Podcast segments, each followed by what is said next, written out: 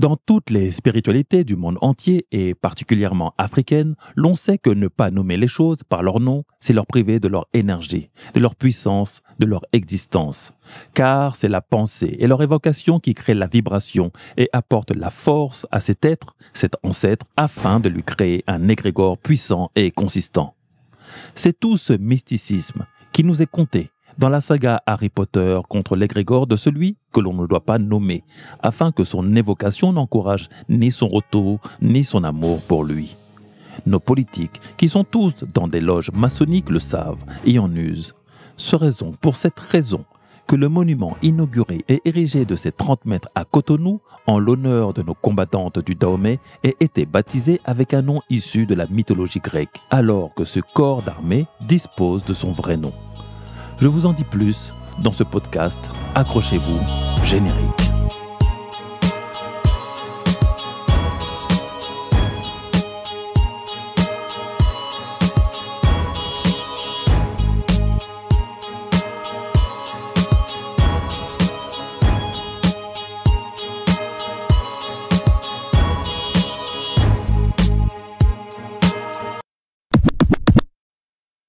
Avec une force hors pair et un courage démesuré, ces guerriers ont marqué l'histoire de l'Afrique du XVIIe siècle au XIXe siècle. Appelés Amazones du Dahomey par les Occidentaux, à cause de leur ressemblance avec les mythiques Amazones de l'ancienne Anatolie, ces guerrières sont appelées localement les Minons, c'est-à-dire nos mères. Initiés par la reine Taxi Akbe qui a régné sur le royaume du Dahomey entre 1708 et 1711, les Minons sont recrutés pour assurer la garde rapprochée du roi. C'est seulement au XVIIIe siècle qu'elles intègrent l'armée professionnelle du royaume et commencent à défendre le royaume à l'extérieur. Elles ont été formées pour être doublement plus fortes que l'armée masculine, car dans leur vie de chasteté, elles devaient s'entraîner physiquement tous les jours et apprendre le maniement des armes dès leur plus jeune âge.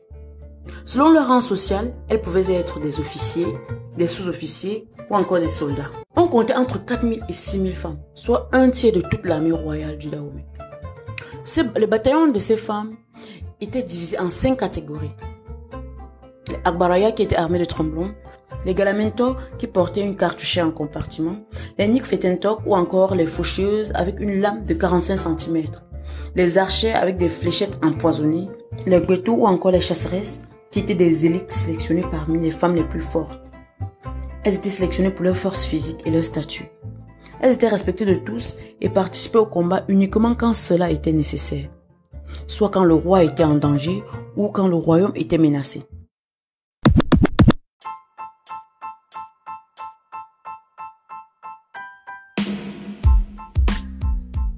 Bonjour et bienvenue sur le podcast du petit traité de guerre économique africain, voire panafricain.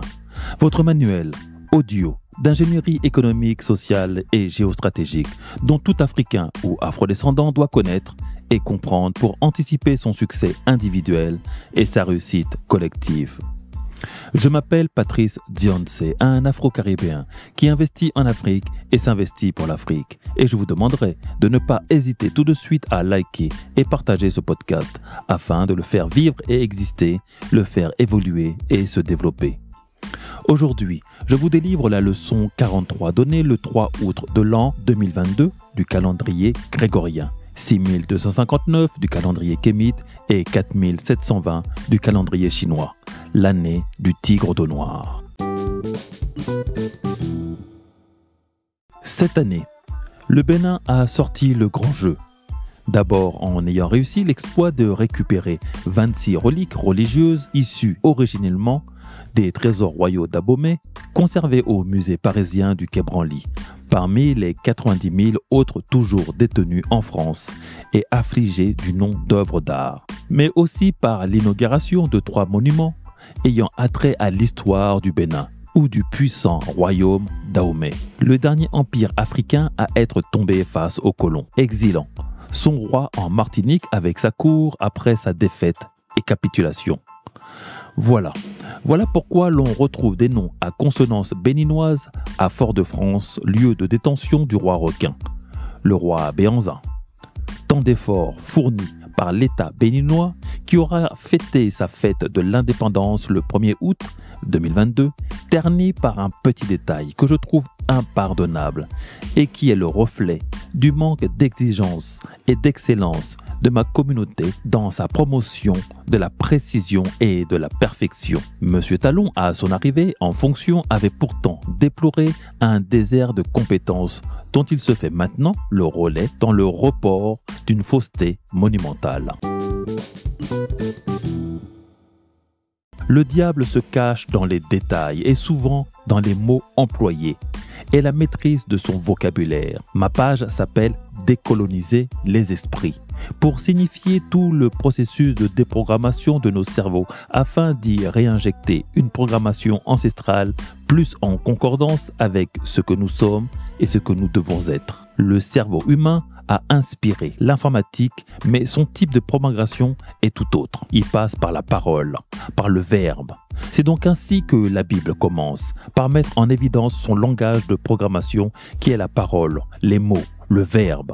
De la parole se crée la manipulation de notre compréhension du monde réel et irréel, physique et métaphysique. La parole, le verbe, a donc une importance cruciale et capitale dans ce que nous sommes et ce à quoi nous aspirons. La parole délivre quand elle est maîtrisée, enferme quand elle est manipulée, est partagée quand elle est couchée dans les livres et elle traverse le temps quand elle est archivée et conservée. L'Africain, depuis son contact avec l'Occident, a adopté celle du colon et en a fait sienne et semble vouloir à tout prix vouloir détruire son patrimoine linguistique pour ce qui lui apparaît être l'évolution, la modernité et la preuve de son intelligence. Il y a donc plus d'Africains sur le continent et dans le monde qui parlent français que de Français de souche qui parlent la langue française.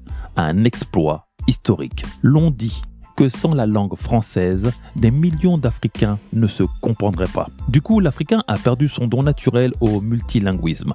Il était polyglotte, capable de parler entre 7 et 10 langues couramment, suivant le carrefour de civilisation où il habitait, sans faire d'efforts particuliers. Puis, on lui a imposé le français, l'anglais, l'espagnol ou le portugais et il n'a plus su parler ses propres langues, en dehors de ceux de son clan. L'on a donc commencé à traduire nos langues n'importe comment, créant énormément de malentendus historiques, sociaux, économiques et spirituels. Ce qui a provoqué la rédaction de ce podcast, ce qui m'a agacé et quelque peu gâché mon plaisir, c'est d'avoir vu nommer un monument dédié à nos ancêtres par une appellation erronée, sous prétexte de mieux se faire comprendre. Et c'est pour ça que j'admire énormément les Asiatiques, qui n'ont jamais tagiversé dans l'appellation de ce qui correspond à leur patrimoine historique et culturel. Pour s'en rendre compte, il faut côtoyer par exemple le monde du manga, qui d'ailleurs ne s'est jamais appelé bande dessinée, même si rentrant dans cette catégorie. Akatsuki, Chakra, Daimyo, Inochikacho, Kunoichi, ninja, samouraï, nimpo, ronin, sana, autant de mots japonais qui désignent des combattants, des grades, des énergies et qui sont rentrés dans notre vocabulaire en gardant intacte leur signification, leur vibration et leur perception. Tantôt noir, tantôt pâle, grec, turc ou indienne, les Amazones peuplent notre imaginaire depuis l'Antiquité. Ces femmes sans mari, guerrières redoutées, montaient à cheval comme personne et se coupaient, dit-on, un sein pour décocher plus facilement leurs flèches mortelles. Le terme Amazone provient directement de l'imaginaire et mythologie grecque pour désigner tout groupe de femmes prenant les armes. Et c'est comme ça que naquit, semble-t-il, le nom du fleuve Amazone au Brésil et de sa forêt. Les premiers conquistadors rapportent de leur expédition des récits étranges.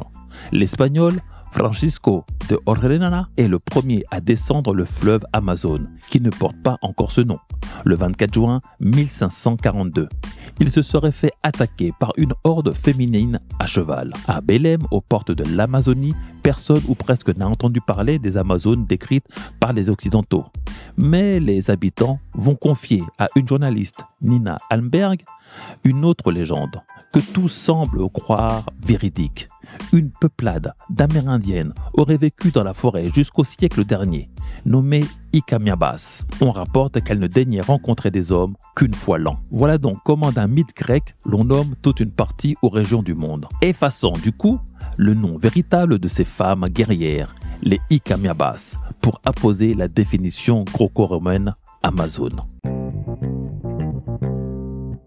Aussi au Bénin et plus précisément au Dahomey, ce corps militaire se nommait les Mignons. Et c'est ainsi que nous devrions les appeler. Ni était un corps apparatchik de lesbiennes hystériques en furie, ni était des bonnes sœurs avec des armes s'étant coupé un sein. Non, des femmes qui se sont vouées à la défense de leur territoire et de leur royauté, aussi appelée empire, sous la configuration d'une confrérie de femmes avec leur rite initiatique, leur totem et leur spiritualité associée.